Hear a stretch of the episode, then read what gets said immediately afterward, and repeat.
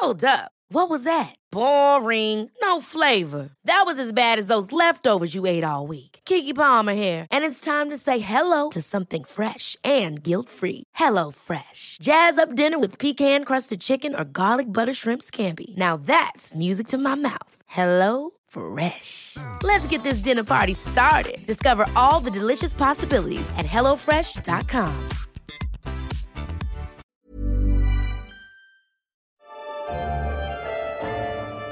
Hola amigas y amigos, bienvenidos sean a este su podcast de recomendaciones, la guía del fin de semana.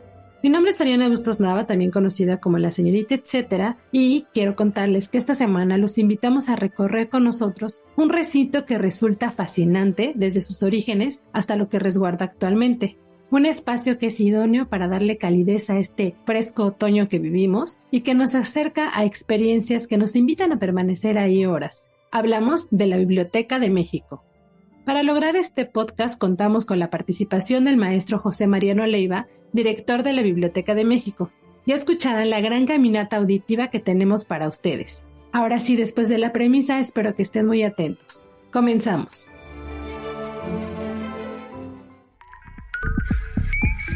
La guía del fin de semana, con la señorita etcétera.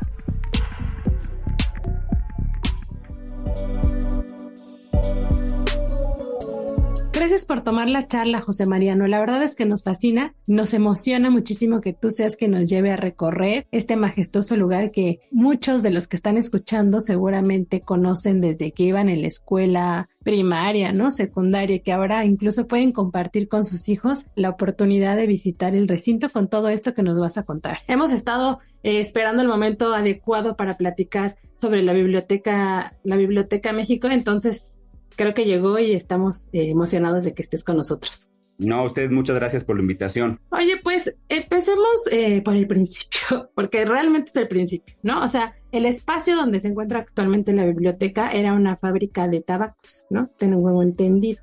Así es. Entonces, ¿cómo es que de ser este, de tener este giro, digamos, se convirtió en una biblioteca?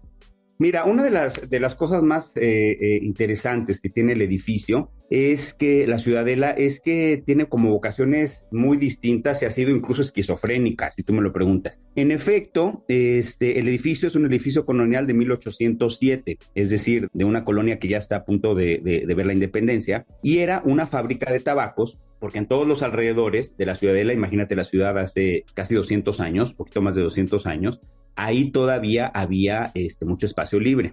Si vas el día de hoy a la Ciudadela, bueno, pues está rodeado y es parte del centro histórico, está, está rodeado. En ese momento tenía muchos terrenos libres alrededor, entre ellos los plantillos de tabaco. Y sobresalieron, empezaron a sobresalir ahí dos, dos edificios básicamente. La Ciudadela y años más tarde la cárcel de Belém, que estaba justo, justo enfrente. Era parte de la Real Fábrica de Tabaco, y hubiera funcionado bien y hubiera avanzado hasta que llegó la independencia y todos los negocios que tenía la corona en México pues se cayeron.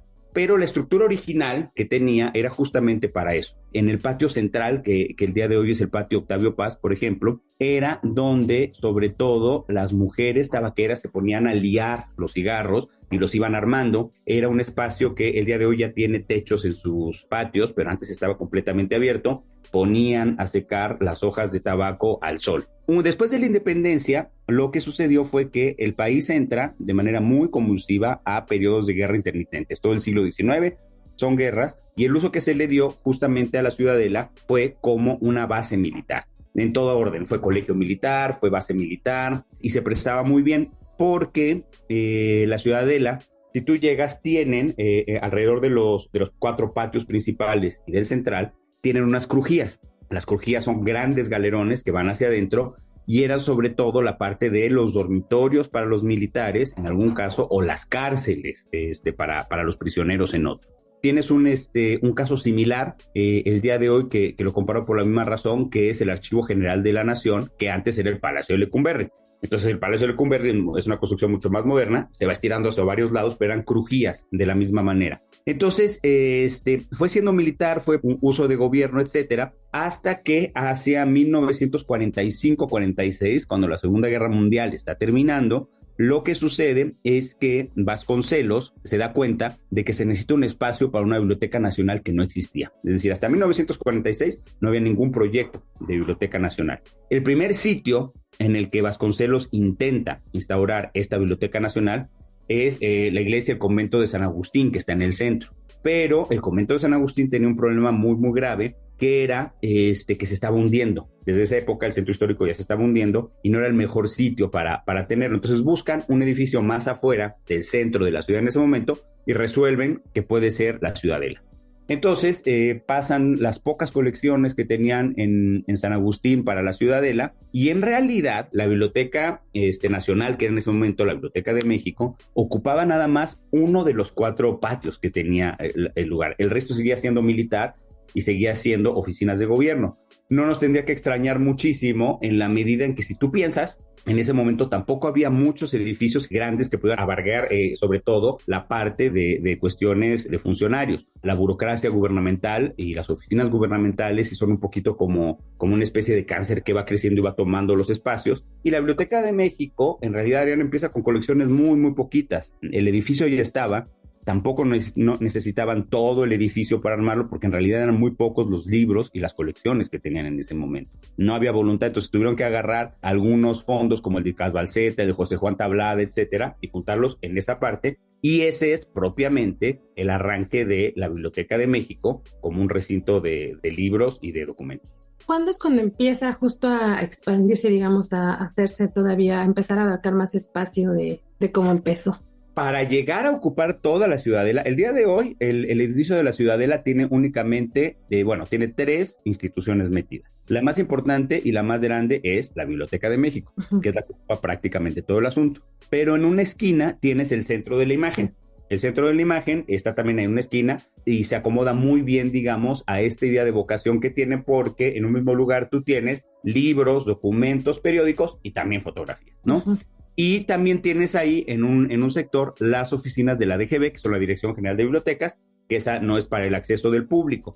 Esto sucedió en realidad, Ariana, que ya, que ya tuviéramos todo ese edificio para la vocación de biblioteca o de información documental, si lo quieres ver así, hasta los 80. En los 80 antes todavía había parte de un cuartel general en lo que era el centro de la imagen y en los 80 se realiza la primera gran remodelación que hace, que la lleva a cabo este Zabludovsky, el arquitecto Zabludovsky, que tiene, si tú entras a la Biblioteca de México, lo que te contaba hace unos minutos, y estás en los patios y todo esto, hay una especie de estructuras que tapan cada uno de, de esos patios, y esos son los que se llaman los paraguas de Zabludovsky, porque lo que la idea era ganar espacio para tener libros adentro de esos espacios. Entonces, en realidad, que todo el recinto fuera finalmente biblioteca y centro de la imagen, es hasta hace bien poquito tiempo, 1988 para ser más. Órale. Oye, y precisamente digo, como que muchos ubicamos la biblioteca por la cuestión de llamarle la ciudadela, ¿no? Entonces aquí este, tengo como esta interrogante de por qué, por qué, por qué también se le llama ciudadela, o sea, ¿tiene una historia aparte, es junta o cómo es que? No, la, la, ciudadela es un, es un nombre que define que es, el es un recinto de fortificación permanente, eh, una especie de, a ver, lo, lo más cercano o el modelo que tú puedes tener de eso son los castillos feudales europeos, que generalmente lo que hacían es que amurallaban al pueblo que estaban rigiendo de alguna manera. Entonces, la ciudadela era un poco eso, la fábrica de tabacos era muy grande, después se fueron anexando algunas cosas respetando ese asunto. Eh, ciudadela se le llama a esta construcción fortificada cuando servía justamente como cuartel militar o como eh, cuartel general de defensa frente a guerras. Entonces, este era, es probablemente uno de los sitios más seguros. Si tú cierras las eh, cuatro puertas de entrada, te vuelve al final de cuentas un sitio completamente este, fortificado, muy fortificado, lo cual me viene muy bien para mis libros que tenemos ahí, pero sí es al final de cuentas una especie de pequeño castillo que en vez de llamarlo este castilletes le pusieron ciudadela porque es una pequeña ciudad adentro, ¿no? Ah, buenísimo. Pues ese dato está súper padre para los que vamos y entonces no entendíamos por qué le llamaban así, ¿no? O sea, está muy interesante. Y bueno, ya, ya ahorita me venías contando desde cuándo es biblioteca, ¿no? Y cuándo empezó a hacer lo que ahora conocemos en cuestión de espacio también. Pero para ir entrando en este recorrido em, auditivo que me, me voy imaginando que estamos dentro de la biblioteca, ¿no? ¿Podrías contarnos un poquito ya más sobre las salas que contemplas, ¿no? ¿Qué podemos encontrar en ellas digo, a mí me, me parece súper valiosa porque, digo, acá ya es una anécdota, pero a mí me gustaba mucho ir en una época a ver los periódicos viejitos, a lo mejor también por mi, este, por mi información periodística, pero me encantaba ir con fechas específicas a ver qué había pasado en esa época. No que si mi cumpleaños que había en cartelera, este, o sea, como qué chismes había de ese día, las noticias, luego ya iba a ser cumpleaños de mi mamá, de mi novio, de mis amigos, así. Pero bueno, ese es el tipo de información que yo pensaba y que sigo pensando que es súper valioso que exista un espacio donde puedas encontrar esa parte de la historia, ¿no? Entonces, bueno, entre eso, pues platícanos ahí parte de las salas o qué encontramos este, en, la biblioteca en especial. Mira, es muy interesante porque lo conecto con lo que decía, lo que hablábamos hace unos minutos de, Ciudadela. Ya no es un sitio donde hay militares, ya no es un sitio que necesite estar fortificado, o se necesita, como te decía, para los libros, que me tiene muy tranquilo. Pero si tú te imaginas muros adentro, la Ciudadela en realidad es, y este concepto que se construyó hace algunos años, una ciudad de libros. Entre los patios y los espacios que hay, mucha gente que está afuera y que nunca ha entrado, ahí adentro no se imagina todo lo que hay adentro. Es muy común para muchísima gente que entra por primera vez perderse. Eh, la estructura son, ya te decía, cuatro este, patios rodeados de crujías y sí te desorienta un poquito porque es muy, muy grande. Después de esta remodelación que te contaba de 88 de Sabudowski, hubo una que se hizo hace 10 años y fue una remodelación mayúscula, muy, muy grande. Eh, no solamente se modernizaron algunas de las salas, sino que se crearon nuevas y con esto te voy contando. Por ejemplo, abrieron varias salas que son para niños. Las bibliotecas hacia los 60, 70 empezaron a incluir en su modelo salas para niños en la idea no solamente de acercar a los niños a los libros, a la lectura, sino también un poco para que encontraran una oportunidad de este, entretenimiento, vamos a llamarlo así, que tuviera que ver justamente con aspectos culturales. La sala este, para niños que tiene la biblioteca es probablemente eh, la más grande que tiene México en cuanto a salas. Estamos hablando de cuatro salas que incluyen libros para niños mayores hasta los, hasta los 12 años, pero también tienes una bebeteca y también tienes una ludoteca. Y tienes ahí mismo un espacio abierto para talleres de niños. La población de la Biblioteca de México es muy interesante porque entre semana los niños están mayormente en la escuela, en esas salas no hay mayor actividad, salvo las tardes, pero los fines de semana se llena muchísimo de niños. O sea, el público predominante que tenemos los fines de semana son niños. Y entonces ahí es donde metemos toda una batería de talleres, de cuentacuentos, de cine, de obras de teatro, en fin, este, actividades infantiles de todo orden que tienen como línea principal que los niños se acerquen a los libros o a la cultura de manera general. También se creó en esa remodelación cinco salas personales, que son las salas de Carlos Monsiváis, Martínez, Jaime García Terrés, eh, Alicho Macero, entre, entre otros. Estas salas, Ariana, son, son fantásticas y probablemente no hay una idea parecida en el mundo entero. La idea es simple, pero tiene su chiste. La idea fue adquirir en su momento las bibliotecas personales de un grupo de pensadores, porque no todos eran escritores, de pensadores que eran furiosos coleccionistas bibliográficos. Yo sí creo, para mal, sobre todo te voy a decir para bien y para mal, pero sobre todo para mal, que estas salas se pudieron hacer en un momento muy concreto de la historia mundial. Yo no sé qué tantos escritores, diplomáticos, funcionarios el día de hoy tengan esta voluntad casi enfermiza para nuestra ventaja de coleccionar libros. Por ejemplo, Carlos Monsiváis, que fue la última que se abrió y que está puesta al público, tiene una cantidad de libros brutales. Estas salas que se hicieron en esta última remodelación fueron encargadas eh, el concepto a distintos arquitectos jóvenes en ese momento que eran más o menos emergentes y que se atrevían a jugar muchísimo.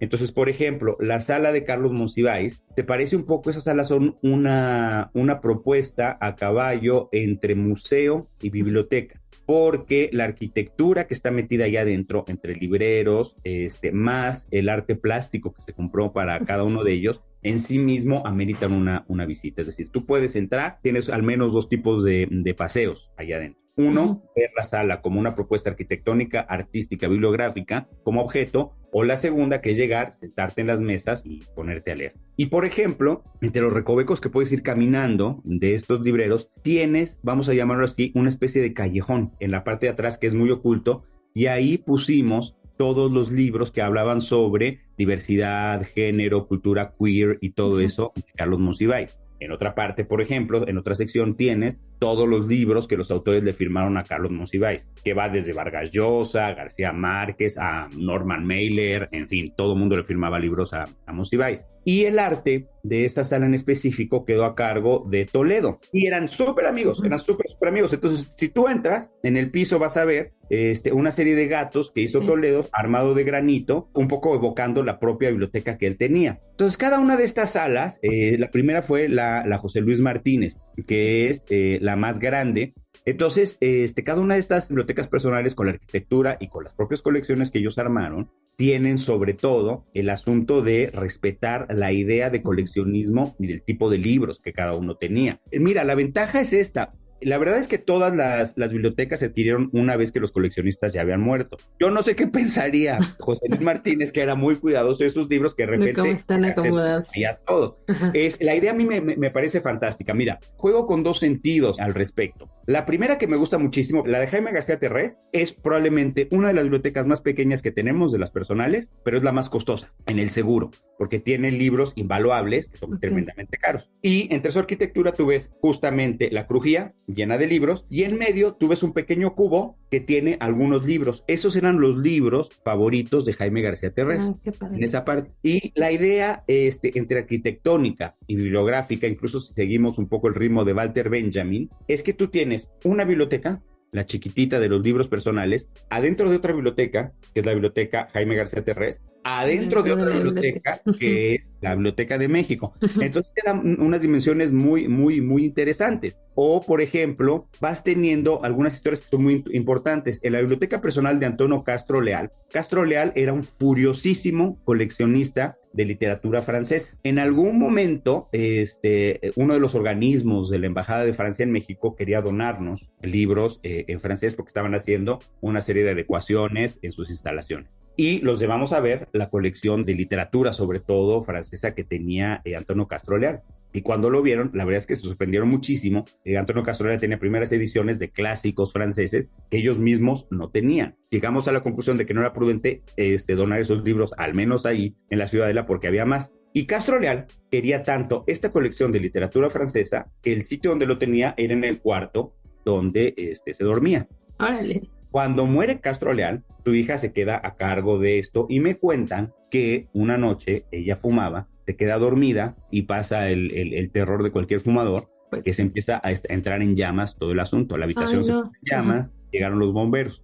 Todos los libros que tenía Castro Leal de literatura francesa se salvaron porque él tenía la manía de recibir un libro nuevo, mandarlo encuadernar con el asunto de piel y tenerlo ahí metido. Entonces lo que sucedió en el fuego es que estaban todos encuadernados, de manera que estaban tan apretados que era como una pared de libros que el fuego no pudo penetrar. Wow.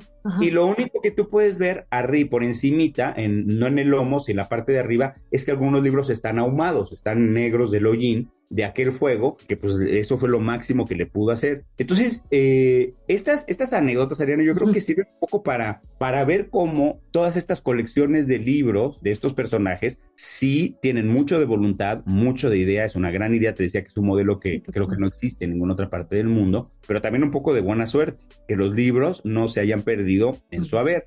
Y luego hay una parte de documentos y archivos y de cartas, están compuestos sobre todo por la correspondencia de José Luis Martínez con muchos personajes y muchos documentos que Monsiváis adquirió. Y ahora hay una segundo, un segundo tipo de visita que reciben esas, esas bibliotecas que son los especialistas académicos, que entran, ahí pueden entrar cualquier persona que tenga un proyecto de investigación que nos presentan, lo vemos y pueden entrar porque generalmente en muchos fondos reservados necesitas estar avalado o por una universidad o una institución, en este caso puedes entrar.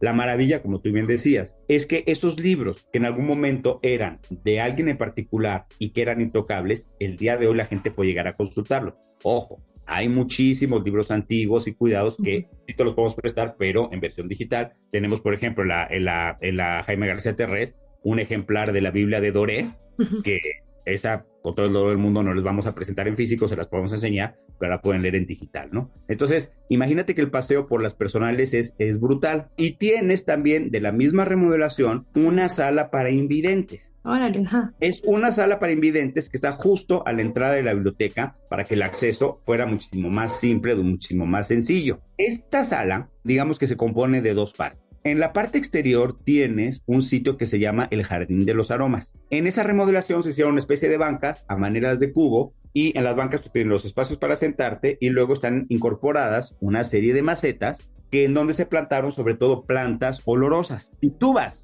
sobre todo en primavera, desprenden muchísimo olor. Tienes, por ejemplo, lavanda, tienes, por ejemplo, citronela, entre muchas, entre muchas especies de, de plantas.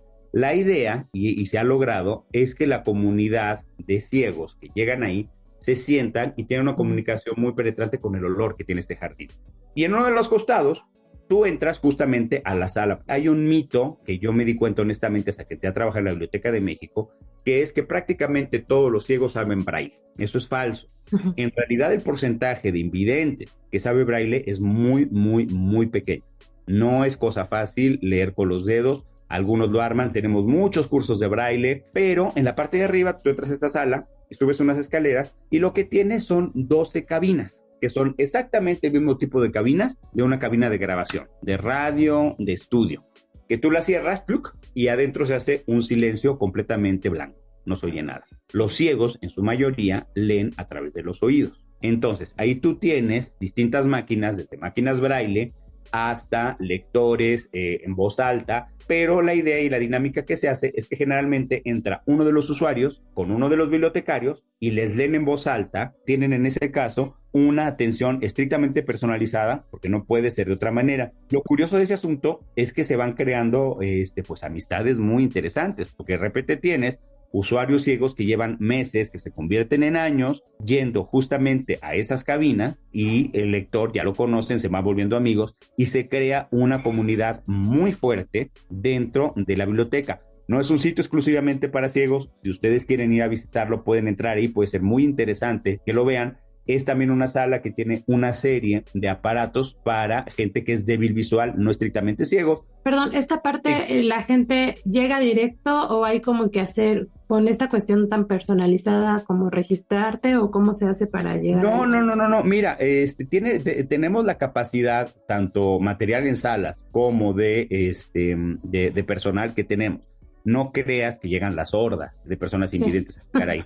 En realidad estamos hablando de una comunidad de alrededor de 40 50 personas que están ahí. Eh, la idea un poquito para todo esto es derribar todo tipo de barreras para que el acceso sea lo más simple y sencillo que sea, ¿no? Entonces por eso está ahí a la entrada y tú vas pasando. Y también tienes el Fondo México, el Fondo México no corresponde a esta última remodelación, sino la de 88, que es una sala gigantesca clásica, de, seguramente eh, la gente que te escucha y que nos escucha y tú mismo lo has visto, como una sala muy grandota, clásica, en donde tenemos sobre todo libros que tienen que ver con materia de México, geografía, literatura, cocina, lingüística. Ahí tenemos varias copias de códices, por ejemplo, etcétera, etcétera. Entonces, este, mm, digamos que Incluso si tú no quieres llegar a leer un día la Biblioteca de México, nada más con hacerte el recorrido, te tardas muchísimo. Nosotros hacemos a veces, ahí sí sobre pedido para escuelas o para grupos, recorridos del edificio, que si quieres el largo son casi cuatro horas que te van contando toda la historia del edificio, todas eh, las crujías que existían ahí, hasta las distintas salas que se van teniendo y que van avanzando y te da para muchísimo, ¿no? Y encima, si tú sumas que todos no todos los días, pero casi todos los días entre semana y siempre sí, los fines de semana, tenemos más de cinco eventos. Los espacios que utilizamos para eventos en la biblioteca es el patio Octavio Paz, que es el más grande, que está en medio de la eh, biblioteca, o el foro polivalente, o la sala de niños. Generalmente, si tú vas eh, a casi a cualquier hora del horario de servicio que tenemos de la Biblioteca de México, sábado y domingo, algo hay que ver. Una conferencia, un ciclo de cine, una obra de teatro, este, una presentación del libro, conciertos, damos muchos, danza, etc el dato, etcétera. La Biblioteca de México se ubica en Plaza de la Ciudadela 4, Colonia Centro. Abre de lunes a domingo a partir de las 8.30 de la mañana.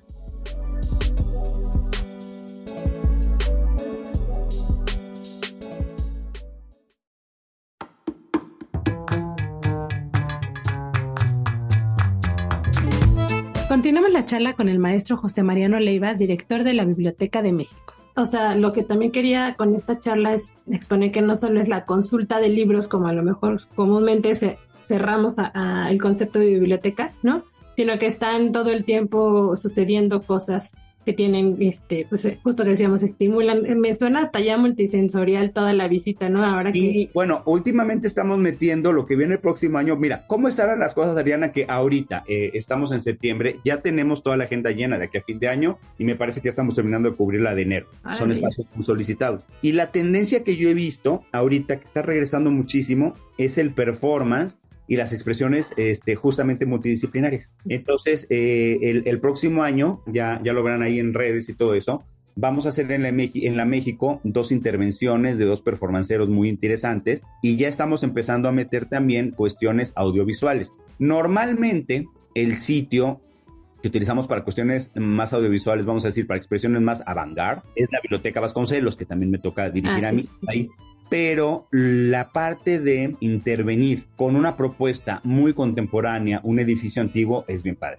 Te da un contexto sensacional, ¿no? Y de cualquier manera, también tienes ahí al lado el Centro de la Imagen, que de manera normal tiene exposiciones que van mucho este, hacia adelante en cuanto a fotografía y otro tipo de exposiciones, ¿no? Entonces, este, sí, no tienes razón. Ahí, ahí lo que creo, me gustaría hacer una puntualización, es que justamente lo dijiste muy bien, la idea de biblioteca como recinto nada más para libros y para periódicos, eso ya se superó hace tiempo. La Biblioteca México y la Vasconcelos pertenecemos a la red de bibliotecas, que es eh, la red de bibliotecas públicas más importante de México. Estamos hablando que en el país hay eh, poco más de 7.400 bibliotecas de todo orden. Las bibliotecas, con las actividades culturales que tengan, grandes, pequeñas, muchas o pocas, se vuelven, harían en realidad en muchos casos, eh, a veces desde la Ciudad de México creemos que todo es igual, se vuelven el único espacio en donde van a tener una expresión cultural la gente de alrededor. Estas bibliotecas llegan a sitios en donde no hay cine, en donde no hay teatros, en donde no hay ninguna otra propuesta cultural y siempre va a estar la biblioteca. La Biblioteca de México también es un sitio para estar. Y ahí es donde nace un poco la idea de que las bibliotecas son un refugio cultural. Un poco la idea que tenemos para paliar el ocio generalmente actualmente es que tienes que llegar a un sitio a consumir. Para nuestra desgracia, los sitios donde más se palía el ocio el día de hoy son los centros comerciales. Y los centros comerciales, pues sí, tú, tú puedes estar paseando este, en, en Perisur, en donde tú quieras, y estás siempre en la cabeza de quiero comprar o no puedo comprar o voy a ahorrar para comprar. Este, pero ese es, digamos, el eje principal. En el caso de las bibliotecas, no es así. Las bibliotecas públicas, todas las actividades que hacemos son completamente gratuitas y es un sitio en el cual la gente puede llegar. Por eso mismo, tenemos eh, un porcentaje de población de personas en situación de calle que se instalan ahí, están. Eh, uno pensaría, qué horror, eh, personas en situación de calle. Tenemos algunos usuarios que sí, a veces se quejan al respecto. Las personas en situación de calle no es un solo tipo, son muchas. Y hay mucha gente, por ejemplo, que pueden ser esquizofrénicas o que tuvieron, muchos de ellos es gente que eran académicos en algún momento y algo por desgracia les pasó. Pero los utilizo para ilustrarte la idea de a qué punto se vuelve un refugio incluso más este como quitarte esa barrera te permite acercarte, pero con esta cuestión de, de sentirte parte de, ¿no? No nada más como dividir los libros y yo, ¿no? O sea, sino involucrarte. Esta, creo que me dieron ganas de regresar a las bibliotecas personales ahora que todo lo que me contaste a detalle. Yo siempre hago referencia de la de Monsiváis, en especial por los libros de los gatos que tiene ahí y todos estos espacios y actividades que están sucediendo todo el tiempo, que precisamente por eso tenía ahí mi otra pregunta, porque sí la pandemia también nos hizo cambiar un poco eh, la manera de, pues, de, consumir cultura, ¿no? Este, y lo digital también ya está como en paralelo. A veces recurrimos primero a lo digital y luego ya vamos, o vamos y complementamos con lo cultural, o según el tiempo que tengas ahí ves. Entonces, no sé cómo están eh, manejando actividades en, la cuestión de pues, redes sociales, en sus canales virtuales. Mira, hay un asunto, una, una parte que sí soy enfático. Ahorita te hablaba de las bibliotecas como refugio. Yo sí creo que es muy importante, en la medida de lo posible, estar ahí. Llegar a la biblioteca, este, incluso para tú, tú me contabas al principio que ibas a, la hemeroteca, por ejemplo. Te me lo decir, tenemos una hemeroteca, que es una de las más consultadas. No voy a ser purista y, y no me voy a meter muchísimo en las discusiones sobre tecnología y bibliotecas porque muchas veces se ha gastado hasta el cansancio ese discurso. A ver, la tecnología ni nos va a salvar ni va a aniquilar el libro. Es una opción más, únicamente. de repente si decimos, si es que con las tablets, eh, lo, lo, que yo siempre digo y te lo voy a decir a ti es que cada tanto, cada tantos años anuncian la muerte del libro. Es que con el cine, hace 120 años se va a morir el libro, van a ver que se va a morir. No, se murió. Es que con los periódicos se va a morir. Es que con internet se va a morir y el libro sigue ahí vivo. Eh, entonces, esa actividad sí es muy importante llegar ahí. Eso no quiere decir que no tengamos muchos materiales en la página de la Biblioteca México. Sí hay. En el caso, por ejemplo, de las bibliotecas personales, está poco más del 70% digitalizado. Sin embargo, hay muchos libros que no están digitalizados porque la digitalización es muy complicada. Cuando ya nos dimos cuenta que la pandemia no iban a ser ni dos semanas ni dos meses, empezamos a pedirles actividades a los bibliotecarios, sobre todo de video. Y transportamos en una primera instancia todas las actividades que se hacían dentro de la biblioteca a video. Y fue una transformación muy bonita porque muchos de los bibliotecarios tenían miedo, de una cámara enfrente y al final ya estaban tan sueltos como estás tú ahorita aquí en el podcast y hablaban y decían y todo eso. Y también tuvimos toda una serie de experimentos que hicimos como exposiciones virtuales, pero yo ahí sí insistiría, bueno, si tú vives en Neuquén, Argentina, está muy difícil que vengas y sirve ese tipo de cosas. Pero si está relativamente cerca de la Ciudad de México, sí valdría la pena vivir esa experiencia. Eh, y te cuento, por ejemplo, que mm, en el caso no de la México, sino de la Vasconcelos, es la biblioteca que tiene más seguidores en Facebook del mundo. Órale, no sabía eso. Eh, está por encima de la, segunda, es eh, por mucho la Biblioteca Pública de Nueva York, la tercera la del Congreso de Washington y ya no recuerdo, siempre se me olvida, si en cuarto lugar está la Nacional de España o la de Perú, una de las dos. Entonces, esto te crea un mundo que es muy interesante, el de las redes, pero también hay que decirlo, eh, los que consultan y están en Facebook no es necesariamente gente que incluso conozca la base, sino que es un contenido eh, alterno al que tienes de manera real. Hay que cuidar los dos públicos, es otra manera de exhibición, es otra manera de hacer llegar la información, pero muchas veces la gente que está metida viendo lo que ponemos en Facebook no es la misma que llega a la biblioteca que me gustaría que quien está escuchando con lo, lo considere como complementario. O a veces voy al lugar y luego digo, quiero saber más, quiero estar más pendiente de lo que está pasando ahí, entonces me pongo a darles follow en todas las redes sociales, ¿no? Pero bueno, pues seguro nos quedan más cosas que hablar, pero eso este, me gustaría que, que nos esté escuchando vaya y lo explore y se pregunte cosas y también nos escribe y nos pregunte para ver qué más podemos molestar a José Mariano. pero pues muchas gracias por tu tiempo, por platicarnos y llevarnos eh, a este recorrido auditivo por la biblioteca. Ya después espero que podamos eh, tenerte como invitado para hablar de la Vasconcelos, que también es otra, es otro de los espacios que nos gusta mucho de, de, la Ciudad de México. Y este, y bueno, ya con este avance que nos estás diciendo, que es como de las que tiene más eh, seguidores, por lo menos, ¿no? En, en redes sociales, en Facebook, ¿no? Pero bueno, mientras nos quedamos en la Biblioteca de México, en la Ciudadela. Y Ariana, mil gracias. esta ¿eh? información. Muchísimas gracias a ti y estaremos pendientes también para estar eh, dándole difusión a las actividades que ya tienen programadas en septiembre o bueno, de aquí al próximo año. Y, este, y ya si algo más surge, pues con gusto los volvemos a invitar. Espero que acepten. Felices de la vida.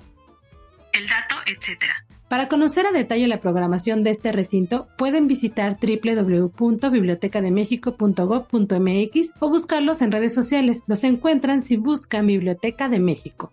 Además, antes de pasar a otros temas, quiero sugerirles que ya que van a visitar, se queden a dar un recorrido cerca de la ciudadela, porque siempre hay cosas también estimulantes. Van a encontrar, si van en fin de semana, gente bailando en, en la placita que está del lado del centro de la imagen ya nos decía también José Mariano que podemos pasarnos al centro de la imagen. Ahorita hay muchas exhibiciones, de que de hecho hace poco hablamos del Foto Septiembre. Ahí siempre van a encontrar eh, algunas muestras muy interesantes respecto a la imagen, precisamente. Y también tienen atrás el mercado de artesanías, donde pueden dar un recorrido, un vistazo de distintas de las expresiones que tenemos culturales en México, pero bueno, en objeto y llevarse algunas a su casa.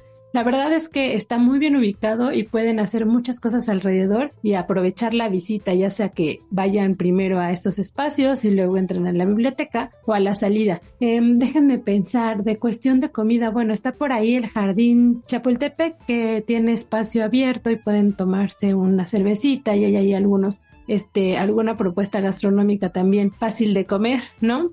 Y bueno, la verdad es que tiene otras colonias muy cercanas que tienen atractivos, como está ahí la colonia Juárez, que puede ser el Museo del Chocolate. Y bueno, creo que ya me estoy desviando un poco, pero quiero que pongan en el radar qué otras cosas pueden hacer para complementar la visita a este espacio, aunque ya escucharon que por sí sola la Biblioteca de México tiene para darnos muchas visitas durante el año.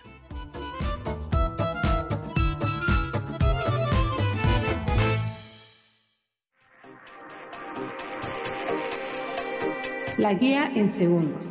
A continuación les presento tres de las opciones que encontrarán en la guía impresa dominical del Sol de México y también en la guía versión web del Sol de México. Ya saben que ahí también encontrarán detalles o enlaces que los lleven directos a las recomendaciones que les hago o más detalles en mis redes sociales para que consulten si se quedan con alguna duda. Festival Cultura UNAM. Este fin de semana arranca la primera edición del Festival Cultura UNAM, con más de 100 funciones en 28 sedes distintas gratuitas y a bajo costo. El programa contempla ópera, danza, música, teatro, literatura, cine y artes visuales, entre otras cosas. Hay algunas actividades destacadas para abrir este festival cultural. Entre ellas está el curso taller mural colectivo que sucederá los sábados y domingos del 1 al 16 de octubre en el Colegio de San Ildefonso. Es gratuito, solo necesitan registrarse. También se estrenará La sed de los cometas, que es una ópera en tres actos que indaga sobre la vida de Sor Juana Inés de la Cruz. Este será en el Centro Cultural Universitario. Y también este fin de semana, en este contexto, sucederá el homenaje a Gloria Contreras, fundadora del Teatro Coreográfico de la UNAM en el Centro Cultural Universitario. El Festival Cultura UNAM sucederá del 30 de septiembre al 16 de octubre y como les decía hay 28 sedes distintas, así que no todo se va a concentrar en CEU para que también lo consideren. Pueden consultar detalles de la programación en festival.culturaunam.mx. Exposición. Encuentros visuales de Julio Leparc.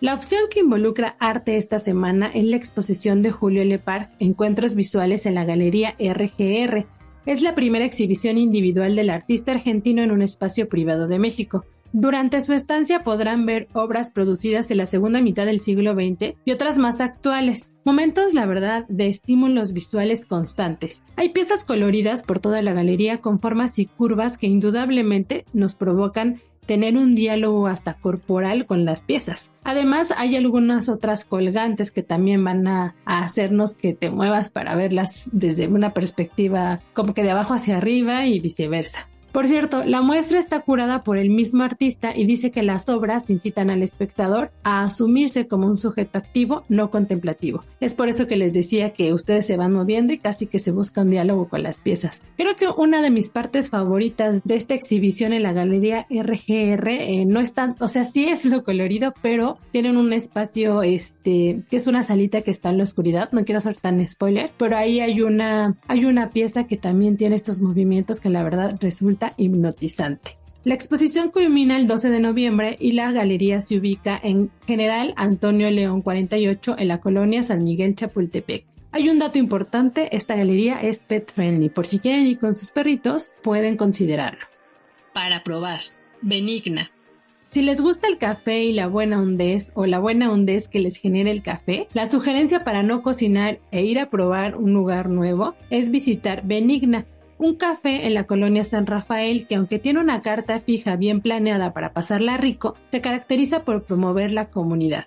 ¿Cómo es esto? Bueno, cada mes tienen un café residente, esto es que invitan a distintos proyectos en torno a la cafeína que tienen propuestas interesantes o que son de otros estados o que están premiados o que por lo menos nos, nos presentan como no solo el grano, sino una historia detrás de este fruto, desde el origen hasta cómo llega la taza. Entonces ellos cada mes tienen un café residente que ustedes pueden ir a probar y pues hace como cierto dinamismo, bueno, provoca cierto dinamismo en la visita. También organizan distintos eventos a la hora del brunch o por la noche con tragos que incluyen vinito y otro tipo de cócteles.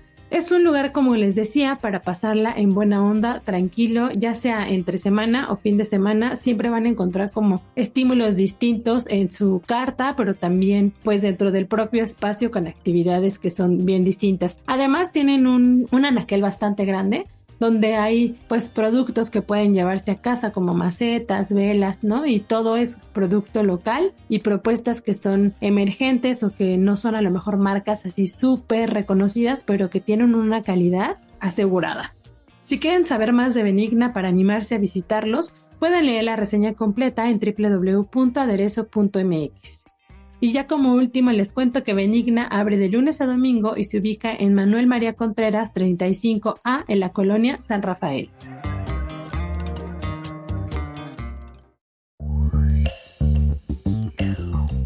Está usted escuchando los últimos segundos de la guía del fin de semana. Espero que les haya gustado el recorrido que hicimos por una de las bibliotecas más importantes del país.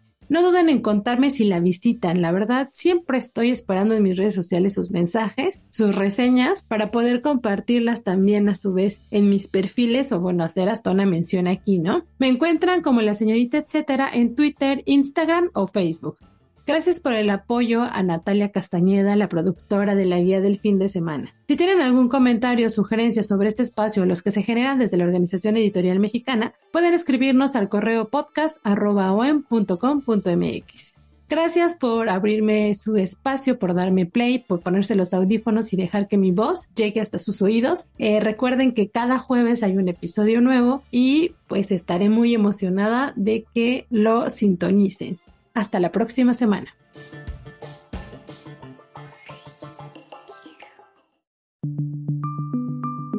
Esta es una producción de la Organización Editorial Mexicana.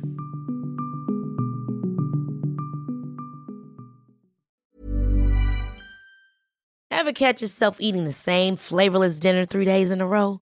Dreaming of something better? Well, HelloFresh is your guilt-free dream come true, baby. It's me, Kiki Palmer. Let's wake up those taste buds with hot, juicy pecan crusted chicken or garlic butter shrimp scampi. Mm. Hello Fresh.